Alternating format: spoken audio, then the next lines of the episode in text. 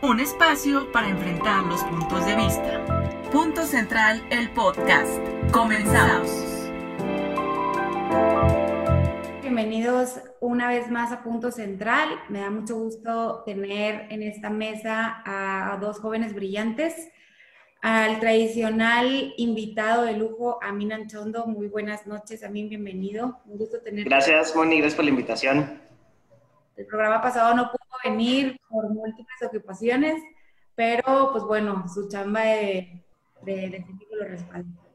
Y por otro lado, eh, tenemos a Jorge Holguín, también un abogado destacado que comúnmente participa en el Punto Central. Jorge, muy buenas noches, bienvenido. Hola, buenas noches, Moni. Está reventando el rating, todos los servidores de Canal 28 están que explotan por, por la nueva conductora. Ah, bueno, fuera. Pero bueno, pues muy buenas, eh, muy buenas noticias de, que nos estés acompañando eh, en este programa, que esté a mí. Y bueno, pues eh, desafortunadamente Gabriel Ortega no pudo, no pudo estar en este programa debido a ocupaciones que tenía. Sin embargo, pues bueno, le mandamos un afectuoso saludo. Y bueno, pues para entrar en tema, este, han estado sucediendo muchísimas cosas muy relevantes en, en los últimos días, las últimas semanas uno de los temas más sonados y pronunciado, pues ha sido justamente la detención de Emilio Lozoya. Eh, derivado de esto, pues se ha divulgado en, días pasados un video por el fiscal general de la República, Alejandro Gersmanero, y pues bueno, en donde afirma varias cosas eh, muy eh, importantes, varias cosas que, nos dejan con una gran intención de hacer una reflexión sobre lo que ha pasado en años pasados sobre la cantidad de recursos, alrededor de 500 millones eh, de pesos que han sido eh, pues destinados a otros, a otros, eh, a otras cosas que no estaban verdaderamente dentro de un programa real. Y bueno, pues se hicieron acusaciones muy fuertes a través de, de, esta persona, en donde justamente implica un desvío de recursos que procedían principalmente de Obredet, hacia la campaña electoral de 2012, eh, una campaña presidencial. Este, asimismo, también anuncian que hubo un, desvío de dinero eh, para varios diputados y senadores justamente para poder sacar adelante las reformas estructurales. Eh, y también una fuerte declaración que se hace en también hacer hincapié en que hubo acciones ilícitas con la empresa Tileno 21, esto en el sexenio de Felipe Calderón. Eh, fueron fuertes acusaciones, sin embargo, pues bueno, también solo son acusaciones, falta que lleguen las pruebas reales para saber si esto pues verdaderamente tiene una eh, veracidad. Y, bueno, sin embargo, pues destapa ahora sí que una caja de, muchas situaciones que, que, pues bueno, nos ponen a pensar y que son merecedoras para debatir en este espacio. Empezamos contigo, Amin, con tu parte introductoria acerca de este tema.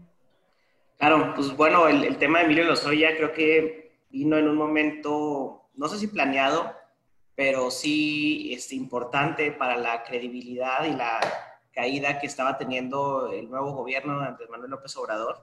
Bueno, ya no es nuevo gobierno, ahí llevamos casi el 28% de su gobierno, ya vamos este, un poquito más avanzado, pero creo que eh, esto vino a darle un aire después de una serie de caídas en muchos sentidos.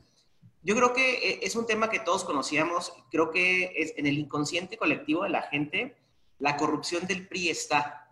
El tema es que yo creo que el PRI, este, en esta segunda etapa que tuvo de oportunidad con Peña Nieto, no la aprovechó para poderse reivindicar y para poder decir que, existía este nuevo PRI, ¿no? Del que tanto hablaron. Y hoy, pues después de ya varios años, empiezan a caer estas pequeñas fichas, este, o grandes fichas, del gobierno que te dice pues, que evidentemente había corrupción, pero a escalas impresionantes. O sea, no nada más no se reivindicó el PRI en el gobierno de Peña, sino que aceleró y magnificó la corrupción que, como la conocíamos. Y ya se nos olvidó, pero Rosario Robles también está en la cárcel, este, una exsecretaria de varias secretarías, eh, terminó en Cedesol, en Desarrollo Social, este, pero estuvo en, en diferentes, en SEDATU y en otras secretarías. Y Rosario Robles también está en la cárcel ahorita ella por un tema de, la gran estafa, ¿no? Este gran robo que se armó y que creo que Jorge leyó el, libro este, de la gran estafa donde hacían corrupción a través de, universidades, sobre todo del Valle de ahí de México. Y ahora vemos otro caso, ¿no? El, el, famoso caso de Odebrecht, que es una empresa multinacional, una empresa que ha hecho operaciones en gran parte de Sudamérica y que en esa gran parte de Sudamérica ha tenido este, actos de corrupción con diferentes gobiernos. Incluso hemos visto a presidentes, expresidentes de países en la cárcel este, por el tema de esta misma empresa. Hoy vemos que cae Emilio Lozoya, lo detienen en, en España, llega aquí a México y lo primero que hace es eh, decir quiénes fueron parte de estos temas de corrupción. Y cayeron panistas y cayeron priistas en esa lista, porque así como ya vimos que el fiscal general mencionó que, que Peña Nieto está involucrado ¿no? en este tema, pues también eh, empezamos a revivir audios que se vivieron en 2016 cuando exgobernadores panistas como Carlos Mendoza Davis o como eh, Pancho Domínguez de Querétaro o, Cabeza de Vaca, este, hay audios donde se mencionan actos de corrupción para votar la famosa reforma energética. Y aquí es, bien, es importante separar, ¿no? La reforma energética fue parte del Pacto por México, pero el Pacto por México trajo muchas buenas reformas. Esta particularmente fue muy controvertida e incluso Javier Corral, siendo panista y cuando todo el bloque panista votó a favor, él votó en contra de esta reforma junto con Ernesto Rufo. Entonces, pues empezamos a ver todo este relajo anticorrupción, perdón, de, corrupción, este, y ahorita ya detallamos más los efectos que puede tener y cómo cómo van a empezar a caer muchas piezas, pero lo que sí es que únicamente se reafirma que lo que todos sabíamos, ¿no? Que el gobierno de Peña era un gobierno que llega por corrupción y que comete corrupción durante el sexenio. Y Andrés Manuel, pues él promete combatir la corrupción, nunca habla de irse en contra de Peña Nieto, pero yo creo que como un salvavidas a la hora de estar cayendo en popularidad en encuestas, pues decide ir tras él y pues estamos viendo los resultados. Así es, a mí mencionabas que eh, pues es un tema bastante fuerte porque saca a la luz personajes no nada más del partido de Enrique Peña Nieto, en este caso el PRI, sino también personajes de Acción Nacional y también personajes de, muchos otros partidos. Como... Sí, sí, digo, mencioné los dos más grandes, pero hay de todos. Exacto, entonces eh, en realidad, pues es un, es, un, es un caso en donde verdaderamente nos pone a pensar, pues, a qué niveles estaba eh, la corrupción o, el, o la estrategia de, corromper y de desviar recursos. Jorge, eh, en tu parte introductoria, ¿qué nos puedes compartir? Pues sí, no, o sea, comentas que es una cantidad aproximada de 500 millones de pesos. Imagínate cuánta gente no tuvo que estar involucrada para robar esa cantidad de dinero tan solo pensarlo físicamente yo creo que es imposible, ¿no? Eh, creo que es una gran jugada, no jugada, una gran labor eh, del presidente Andrés Manuel López Obrador. Da gusto que la gente eh, haga su trabajo, ¿no? Que los servidores públicos se pongan a hacer su chamba como, como debe de ser, sin, ahora sí que sin filias ni fobias. Este, y bueno, Emilio Lozoya va a destapar eh, ahora sí, pues lo que ya se sabe a, a, voces, ¿no? Sin embargo, ya de manera formal, hay una denuncia, en la denuncia hay varios implicados, se habla de cinco senadores, un diputado federal, más otra lista más grande, ¿no? El fiscal Gert Manero lo hace de una manera que no estamos acostumbrados a verlo, este, solo, nadie, no hay ningún respaldo atrás, eh, la comunicación es muy, pues, como muy primaria.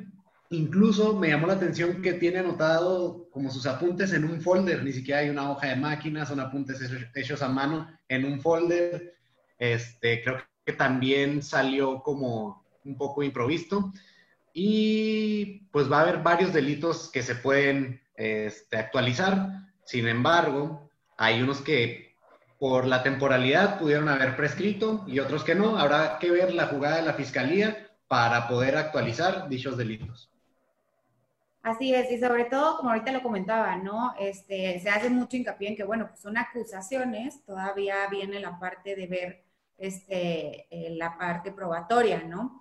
Que aún así, pues bueno, es importante también mencionar que eh, sí se mencionaron nombres de cuatro testigos, recibos, incluso videos que compromete pues muchísimo más este, a todo este entorno. Pero fuera esto, eh, yo creo que en política no existen casualidades.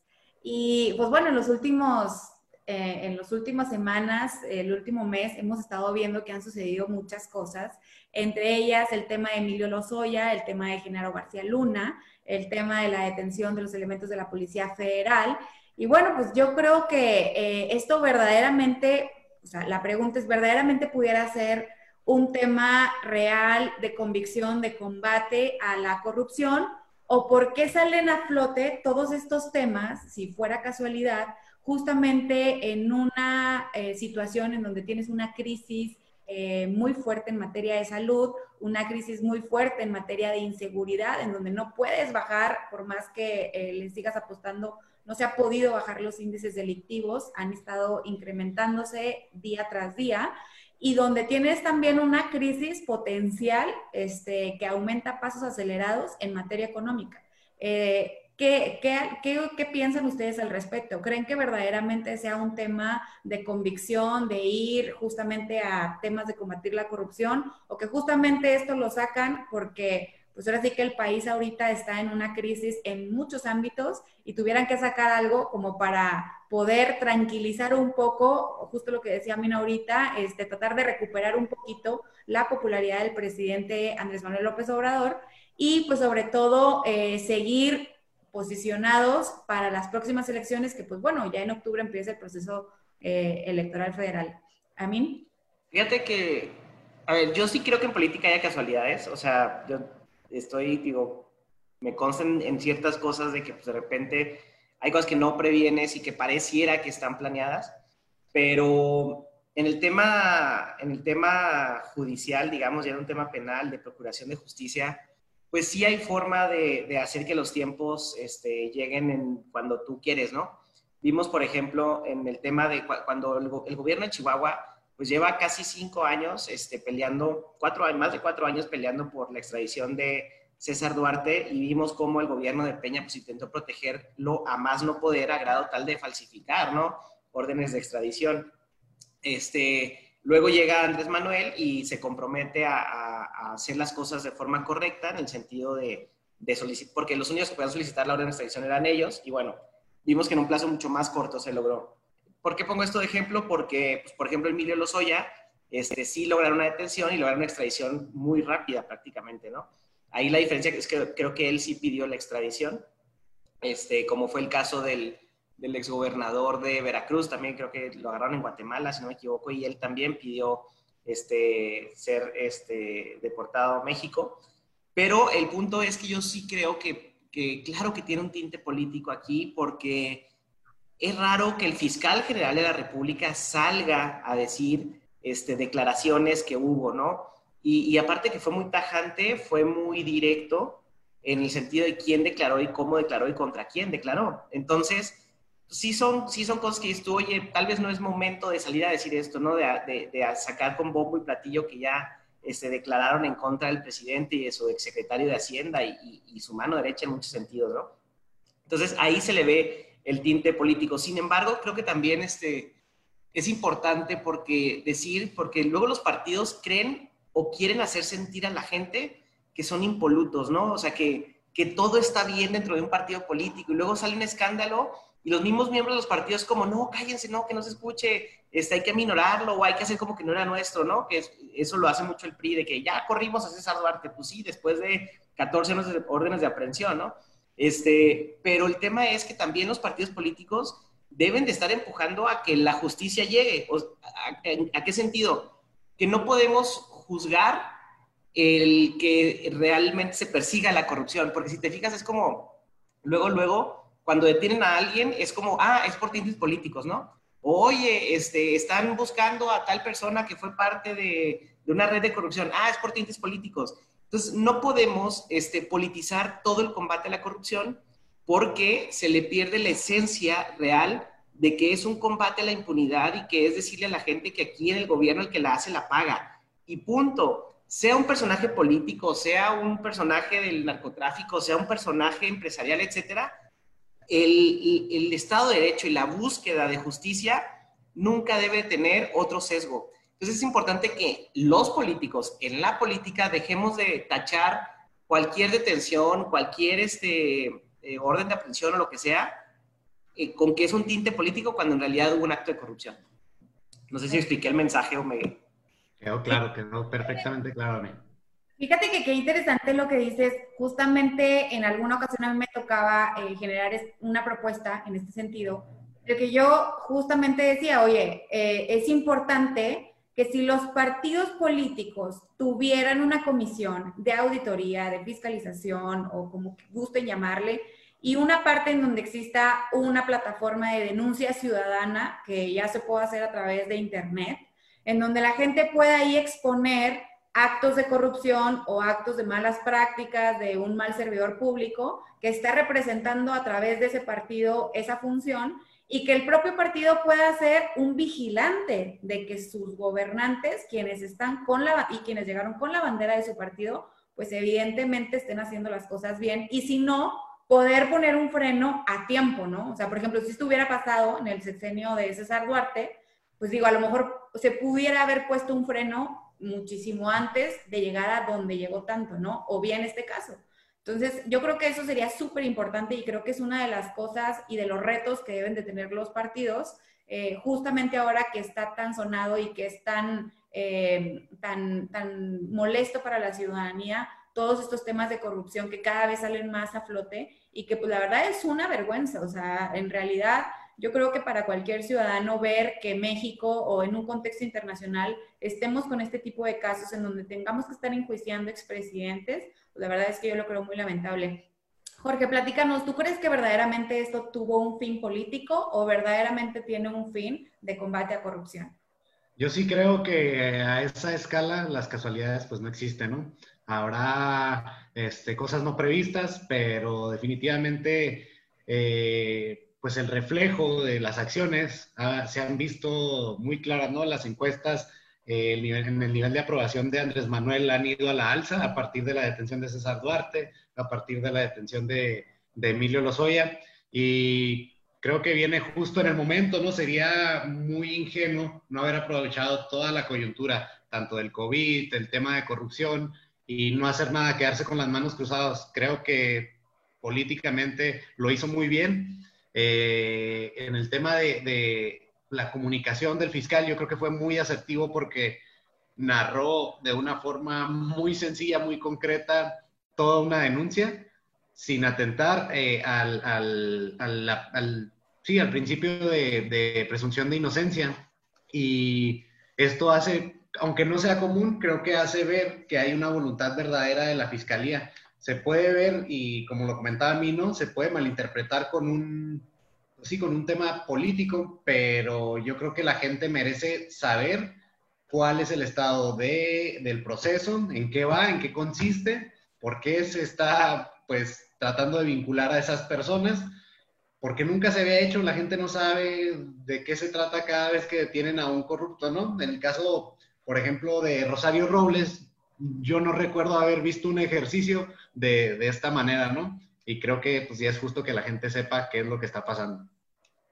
Oye, pero aparte, tampoco podemos criminalizar porque, eh, a, ver, cuando haces detenciones de este tipo, cuando son combate a la corrupción, claro que trae una rentabilidad política, o sea, claro que, que la gente se pone este, del lado del, del, del personaje que está eh, buscando justicia, porque la gente, creo yo que toda la gente está sedienta de que se castigue a los que robaron, a los que le quitaron oportunidades a la gente, a los que hicieron mal uso de sus funciones. Pues estamos viviendo un momento en el país donde ya no se aguanta más esto, pero también estamos viendo que hay mucha impunidad al respecto. Entonces, cuando alguien hace algo, obviamente trae un premio de rentabilidad política, ¿no? Entonces, que, que no es malo, al contrario, creo que es un incentivo que ojalá empiecen a ver este, los, todos los personajes en la vida pública de que cuando se combate la corrupción realmente, pues hay un premio por parte de la sociedad. Y eso, si lo empezamos a normalizar, pues también va a ser, y yo que estoy en la función pública y todos los que estamos ahorita en el gobierno, pues digas, órale, te tienes que portar bien sí o sí, porque el que sigue va a venir a fiscalizar todo lo que yo hice. Y así consecutivamente, ¿no? Y incluso lo que decía Mónica me parece una idea súper chida, porque dentro de los partidos políticos tienes que vigilar en el momento hace como unas cuatro semanas este, escribía ahí en el Heraldo y le ponía, es que es muy raro ver que alguien fiscalice en el momento del ejercicio, porque mucha gente le tiene miedo al, al, poder, miedo al qué dirán, miedo al qué, qué repercusión puede haber política, pero lo mejor sería combatir la corrupción en el momento y no a toro pasado. Pero pues es algo que todavía no empezamos a ver porque apenas estamos viendo cómo solucionar lo pasado, ¿no? Pero justo eh, ideas como esa de fiscalización dentro de los partidos, eh, normalidades como el que sigue me va a fiscalizar a mí y así consecutivamente, entonces más vale que todos nos portemos bien. Creo que eso es donde empezamos, donde podemos empezar a girar este, en sentido virtuoso esta, esta rueda. No, y a ver, yo también creo que es un ejercicio de comunicación bien importante, porque imagínate todos los que están cometiendo actos de corrupción actualmente en las administraciones, cómo les ha de temblar pues las piernitas, ¿no? De ver que en verdad se ve tras ellos, que en verdad hay una lucha contra la corrupción. Entonces creo que es algo como un, un incentivo para que dejen de cometer esos actos.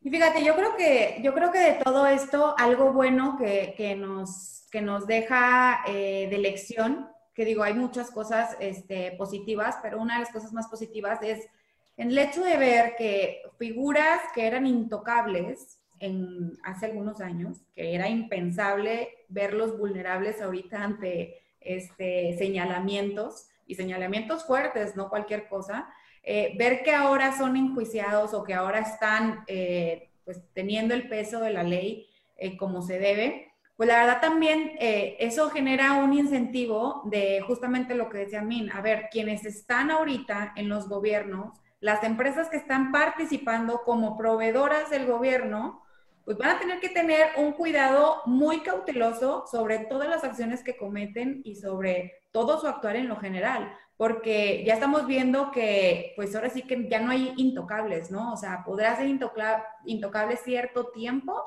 pero ¿cuánto te va a durar? ¿Tres años, seis años? Y a fin de cuentas ya eh, se ha visto pues que verdaderamente hay gente que sí llega con una clara convicción de estar combatiendo este tipo de corrupción y, pues bueno, que ha salido a la luz, como por ejemplo el caso que yo creo que Chihuahua ha sido uno de los casos eh, más fuertes en, en, este tipo de combate a la corrupción con el gobernador Javier Corral, y por otro lado, este, pues ahora en un contexto eh, federal, ¿no? Pero bueno, este... y ahora ya, ya, nos dimos cuenta que el no te preocupes, Rosario, ya no funciona en este país, ¿no? funciona, exacto. Entonces, bueno, a un corte comercial y regresamos para hablar de la consulta tan mencionada acerca de eh, eh, generar un juicio contra los expresidentes. Vamos a un corte comercial y regresamos. Estás escuchando Punto Central un espacio para enfrentar los puntos de vista. Muy bien, pues regresamos a Punto Central. Estamos con Amin Anchondo y Jorge Holguín, dos panelistas eh, muy cotidianos que tenemos aquí muy a menudo en el programa.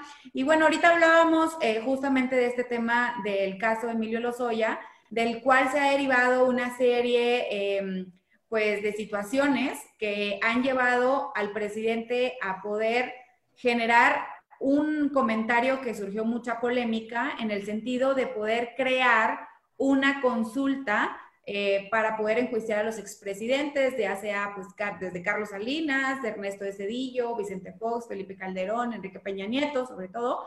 Este, y, bueno, pues ha generado mucha polémica porque dicen, bueno, de, entrada las consultas que ha estado haciendo el gobierno federal, pues creo que han eh, carecido de, legitimidad por, por, cómo las han llevado a cabo. Y por otro lado, eh, pues hay quienes están a favor y hay quienes dicen, pues evidentemente es algo totalmente pedagógico que pues realmente no debería de tener un tema penal o un tema de esta naturaleza, algo que ver con una consulta, ¿no? Eh, Amin, ¿qué, ¿qué nos puedes decir al respecto de esto?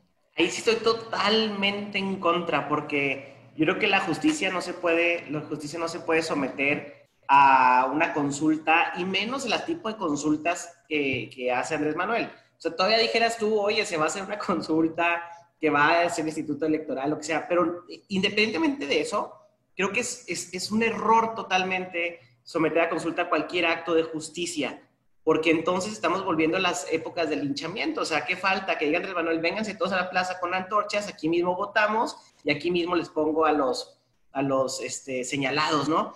Eso, claro que no. Aquí hay una ley, hay una constitución, que nadie puede estar por arriba de la constitución y eso Andrés Manuel lo tiene que entender. O sea, el mismo, lo que él le llama el pueblo, el mismo pueblo hizo una constitución. Eh, bajo esas leyes nos regimos. Él no puede venir a decir, oigan, se me ocurre este, que todo mundo venga y me diga aquí si quiere o no que enjuicie a alguien que cometió un acto de corrupción. Es lo peor que puedes hacer. Aquí es, se sigue el librito, si hay algo que perseguir, se persigue, si no, este, pues ni modo, ¿no? Eh, no, no, se persigue y punto, o ya prescribió, pero no puedes someter a un, tipo de consulta, y menos un tema que es a veces muy, este, digamos, electorero, no sé qué, qué otra palabra ponerle, pero puede haber servidores públicos muy buenos, pero la gente todavía, la mayoría de la población no conoce exactamente qué, qué hace cada nivel de gobierno, qué hace cada tipo de poder, qué, hace, qué facultades tiene cada servidor público. Y te lo digo porque a veces a mí como síndico, creen que yo tengo la facultad, por ejemplo, de decidir si se pavimenta una calle o no se pavimenta una calle. Y no es así. Pero es importante que la gente sepa qué hace cada quien. Pero entonces se convierte muy electorero este, cuando dices, oye, el servidor público hizo mal. Pues todo el mundo dice, sí, claro, hizo mal porque hay un inconsciente colectivo ya contra, contra los servidores públicos, contra la política, contra los partidos, contra los gobiernos, que hay que reivindicar poco a poco porque se la ganaron a pulso, estoy de acuerdo, pero no por eso vas a tener que enjuiciar a todas las personas cuando no tienen nada que ver, ¿no? Incluso en este país es sumamente complicado acreditar un delito de corrupción. Y eso es algo que tenemos que también discutir, porque se avanzó mucho con el Sistema Nacional Anticorrupción, pero ahorita es muy complicado acreditar cuando alguien comete actos de corrupción porque son actos muy, este, digamos, sofisticados, ¿no? Vemos el tema de la gran estafa donde se metieron universidades y todavía en el inconsciente las universidades son impolutas, ¿no? Para la gente. Y ya vimos que no, o sea, que, que hay eh, terceras, terceras vías, ¿no? Triangulaciones de dinero con universidades y pues bueno, se nos cayó ese mito de la cabeza, pero creo que es algo totalmente incongruente e incorrecto el someter a votación el, el uso de la justicia. Yo le quiero dar un mensaje al presidente. Cuente con mi sí en su consulta, señor. Este, no, no te creas, pues es un, ejercicio sumamente como ficticio, ¿no? Pero pues obviamente es lo que quiere legitimar su decisión. Siempre ha estado diciendo, pues no diciendo que él combate la corrupción así como directamente, pero la combate.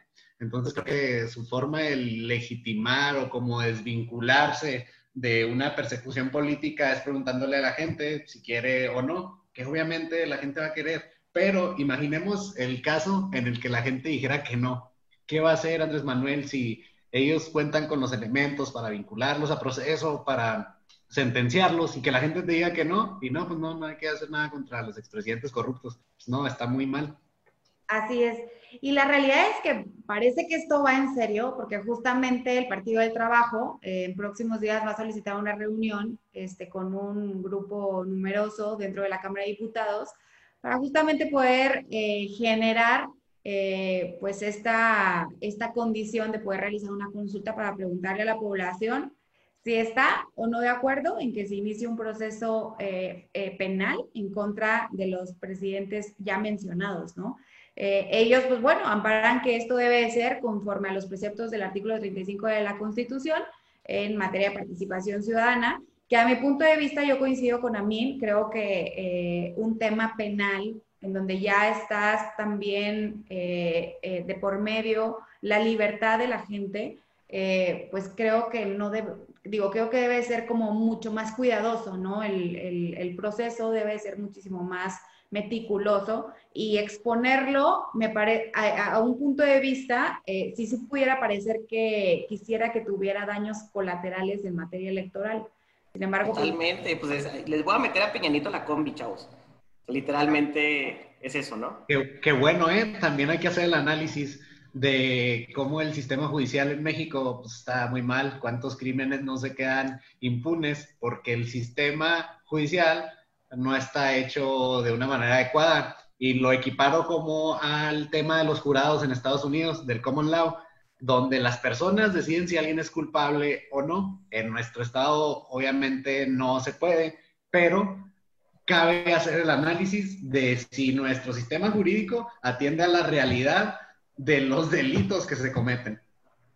Así es. Y bueno, para ya cerrar este bloque, eh, Amin, tu conclusión acerca de este tema que es, es un error y sería creo que un dar 100 pasos hacia atrás, el someter a consulta, el utilizar, la, el, usar la constitución como se debe y de usar el sistema penal como se debe, ¿no? Eso no se debe de consultar, simple y sencillamente se debe de seguir. Además, de que Andrés Manuel tiene la obligación como servidor público que si detecta un delito, perseguirlo, ¿no?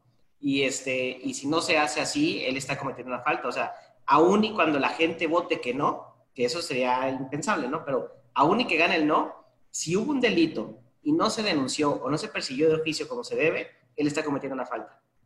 Así es. Jorge, eh, a partir de tu eh, valioso mensaje para el presidente de la República, ¿algún otro mensaje que quieras darle o tu conclusión acerca de este tema?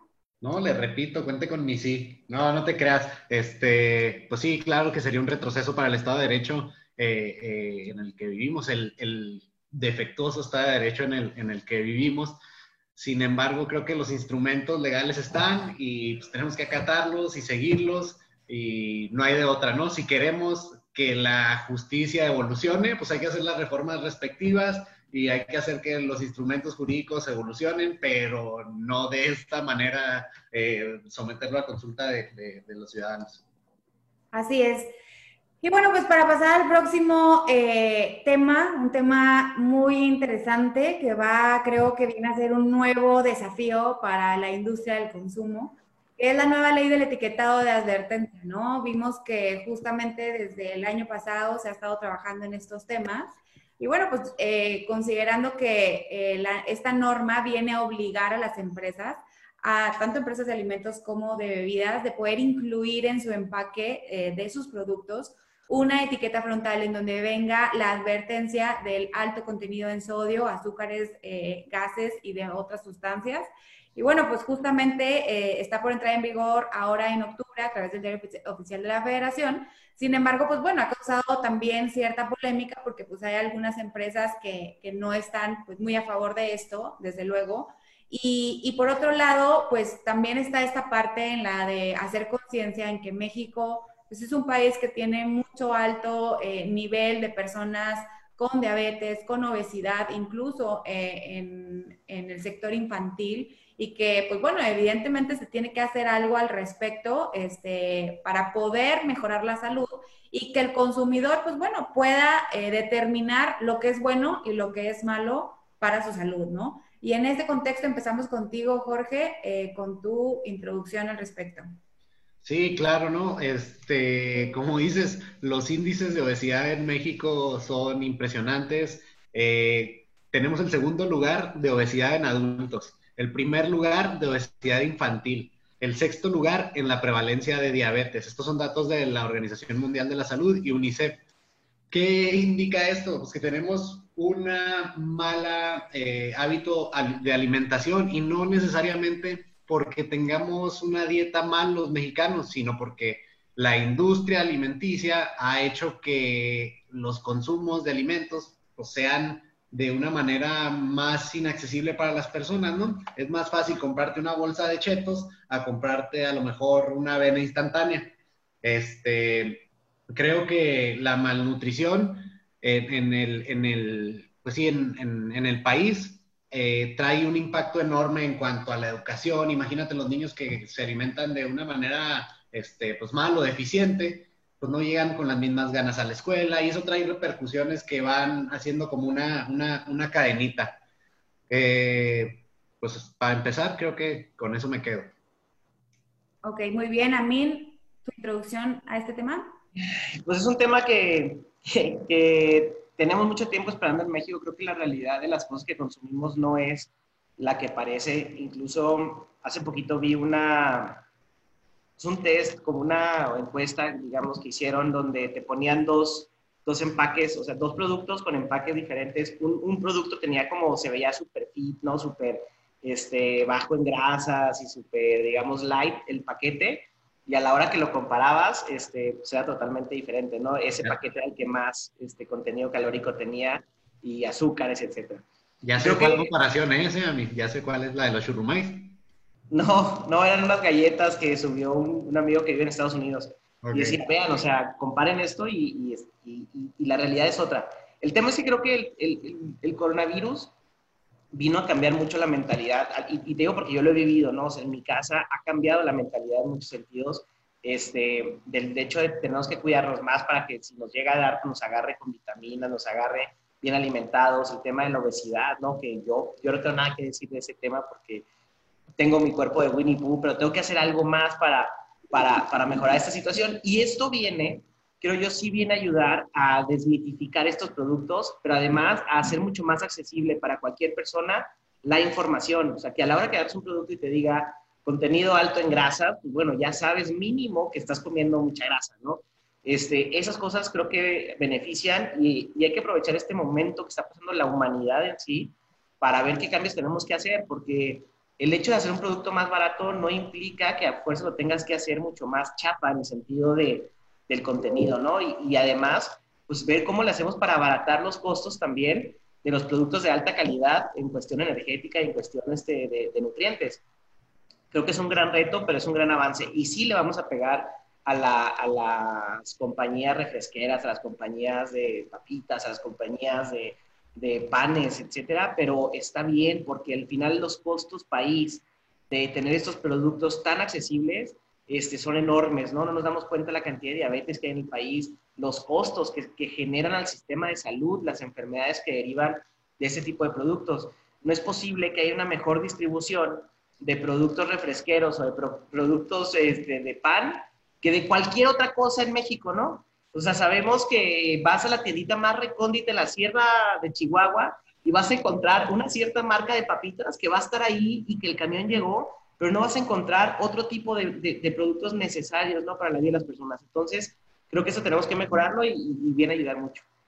Y sabes algo, yo creo que también es como esta parte de responsabilidad social de las empresas de, también hacer conciencia justamente de cómo está el país en materia de salud. Y no me, no, no me refiero a, a, la capacidad eh, de infraestructura que tenemos, sino a la condición física que tenemos en general como población, ¿no? Y ver que también, eh, justamente yo creo que este tipo de leyes también va a exhortar y a empujar a las empresas a que tengan que innovar productos que verdaderamente pues, sean sanos para la salud, ¿no? A lo mejor ya llega un punto en el que se estancan en los mismos productos, independientemente que sea un producto dañino o no, y, y, que este tipo, este nuevo tipo de leyes, pues para poder seguir siendo competitivos, la empresa dentro del mercado, pues va a tener que innovar y va a tener que eh, desarrollar nuevas estrategias, nuevos productos que a fin de cuentas sean eh, buenos para el consumidor y que pues de alguna forma pues empecemos a frenar esta, este nivel de, de índices tan altos que tenemos en, en, temas de salud con la gente y sobre todo con los niños, ¿no? Dices, oye, ¿cómo es posible que México sea uno de los países con mayor obesidad infantil, en donde pues se supone que es a los que más debemos de cuidar y a los que más debemos de orientar y darle como todas estas campañas de, de debes de estar saludable, come más frutas y verduras y demás, ¿no? O sobre todo evitar que consuman tanta comida chatarra, ¿no? Entonces no, yo creo... Y a ver, o sea, la malnutrición trae repercusiones para toda tu vida. No es solo el momento que comes mal y al siguiente día te vas a sentir mal, no. O sea, la malnutrición trae repercusiones para toda tu vida.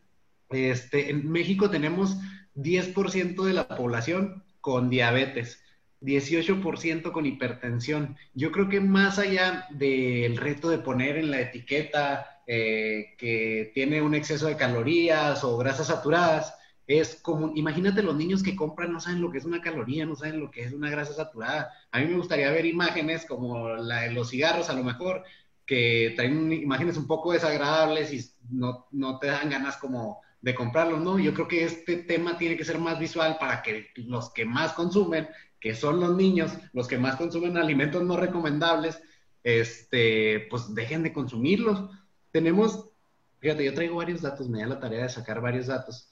Y 76% de las mujeres en México tiene un problema de sobrepeso u obesidad.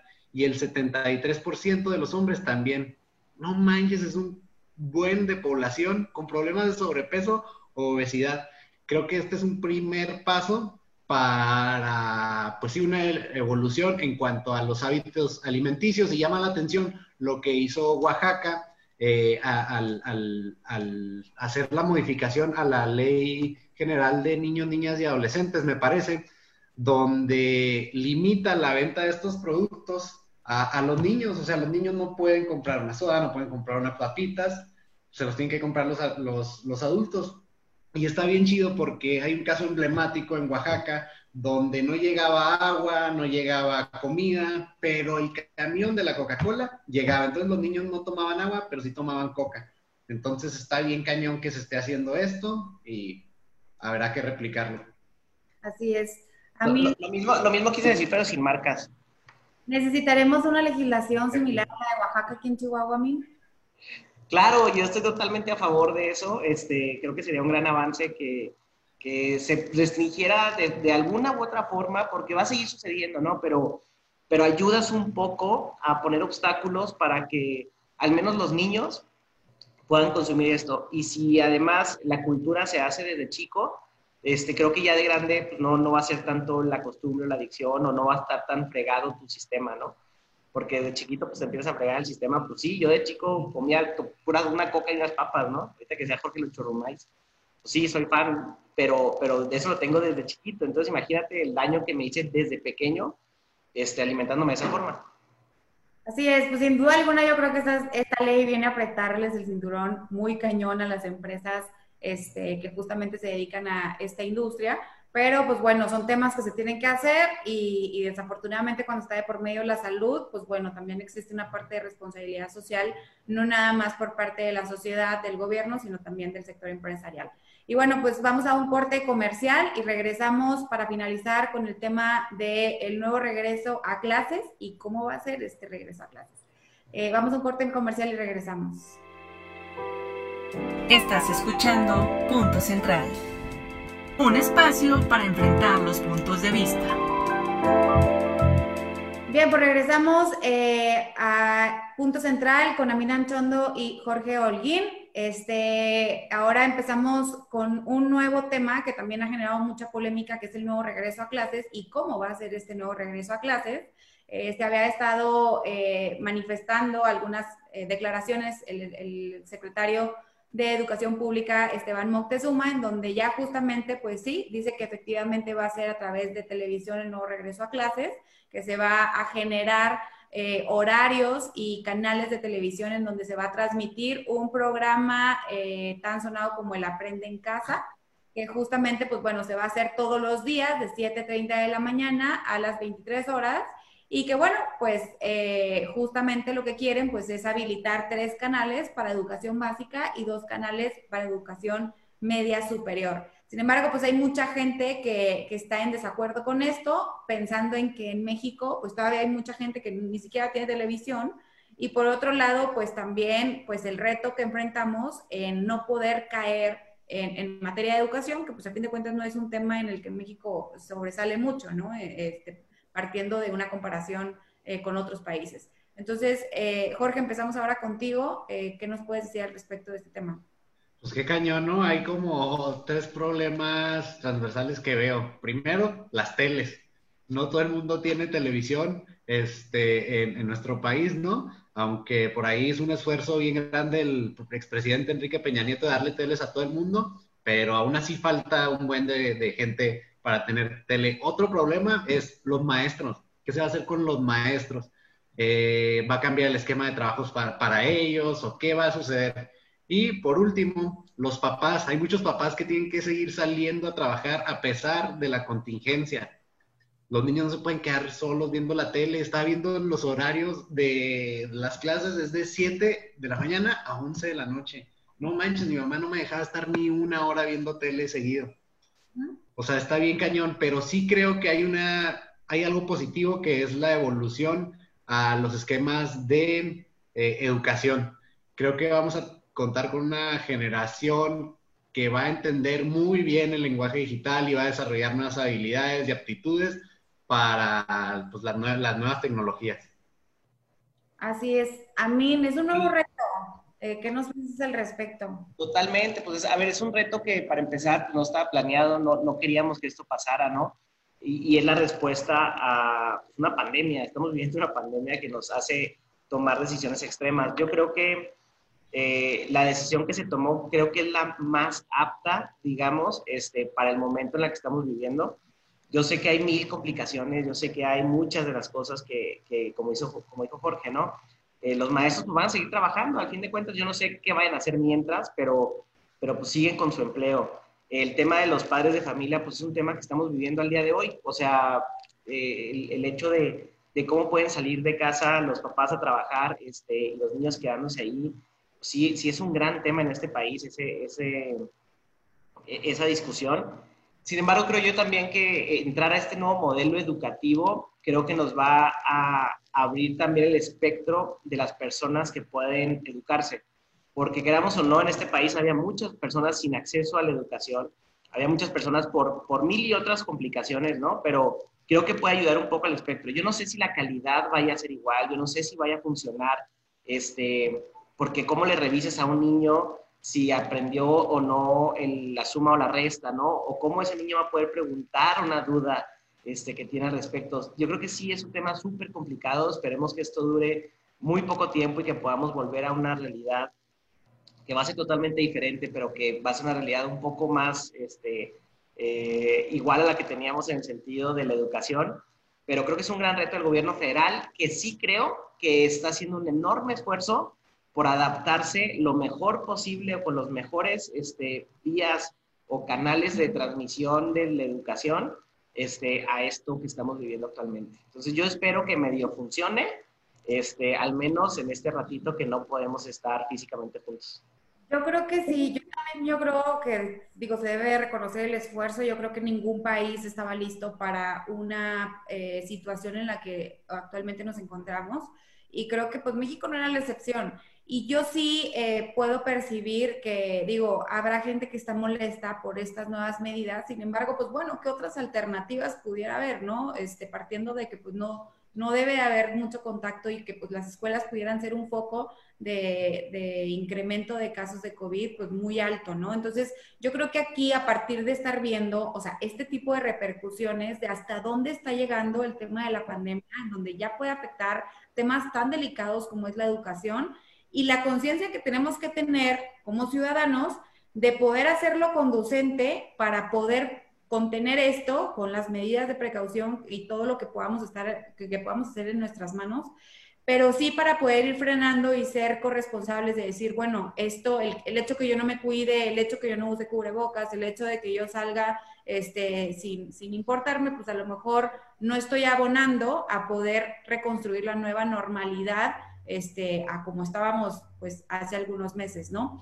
Y, bueno, pues ya para finalizar, este, Jorge, tu conclusión con respecto de esto y con respecto de, de qué mensaje también debe tener la ciudadanía al estar viendo esta situación en temas de educación, que pues bueno, viene a afectar no nada más a las familias, sino también al país, porque va a ser un reto este, el año que entra poder reponer todo este año en curso que pues de alguna u otra forma pues se va a quedar en vacío. Eh, pues está bien cañón, ¿no? Y, o sea, ahorita que comentaba a mí me puse a pensar que hay niños que sus papás no saben leer o no recibieron educación, entonces ellos son las personas encargadas como de revisarles sus trabajos y está bien cañón, es algo bien difícil, las situaciones de nuestro país son muy precarias, las condiciones, y también me llama la atención, yo creo que se pudo haber hecho mucho mejor y se pudo haber sido más incluyente.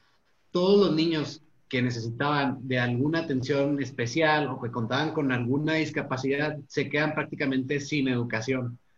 Una persona con algún tipo de discapacidad auditiva o visual, pues no va a poder recibir esta, la educación en el formato que se plantea. Creo que hay un reto también de parte de la ciudadanía en cuanto a generar colectivos y herramientas para que todas las personas tengan acceso pues, a, a la información.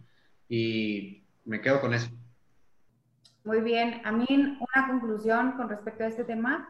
Espero, espero funcione a medida de lo posible. Este, entiendo pues, que lo limitado que estamos en infraestructura y en, muchos sentidos en este país, pero pues vamos a ver cómo arranca el sistema, nuevo sistema educativo digital y este, irlo perfeccionando poco a poco, pero sobre todo que ya traigan esa vacuna este, venga de Rusia venga de donde venga, pero que, podamos volver a, lo que conocíamos normalmente. Así es. Y bueno, pues eh, una de las preguntas o de los comentarios que nos han hecho a través de, nuestras redes sociales de Punto Central MX ha sido eh, preguntarle a los panelistas algún libro que pudieran recomendar para ahora este, eh, este tema de la pandemia, que pues bueno, no pueden salir la gente y, que nos solicita que nosotros le recomendemos algún libro o alguna serie interesante que puedan recomendarle a la juventud. Jorge. Híjole, a mí estoy viendo una serie, bueno, ya la terminé, tengo que ser sincero. Se llama Umbrella Academy, es como de, superhéroes, de superhéroes, pero no es lo que estamos acostumbrados a ver. Está muy chida, está palomera, pero me gusta. Y el libro, hay un libro de Juan Carlos Monedero que estoy eh, leyendo, no lo termino, se llama Curso, ah, Curso de Introducción a la Política o algo así. Está muy fregón, eh, luego les escribo ahí el, nombre correcto del libro. Este, recomendadísimo, me gustó muchísimo. Muy bien, Amin. Yo este, siempre leo como dos libros a la vez, pero no, no porque lea mucho, sino porque voy intercambiando por si me aburro uno del otro este, de Animales a Dioses, de Johan Noah.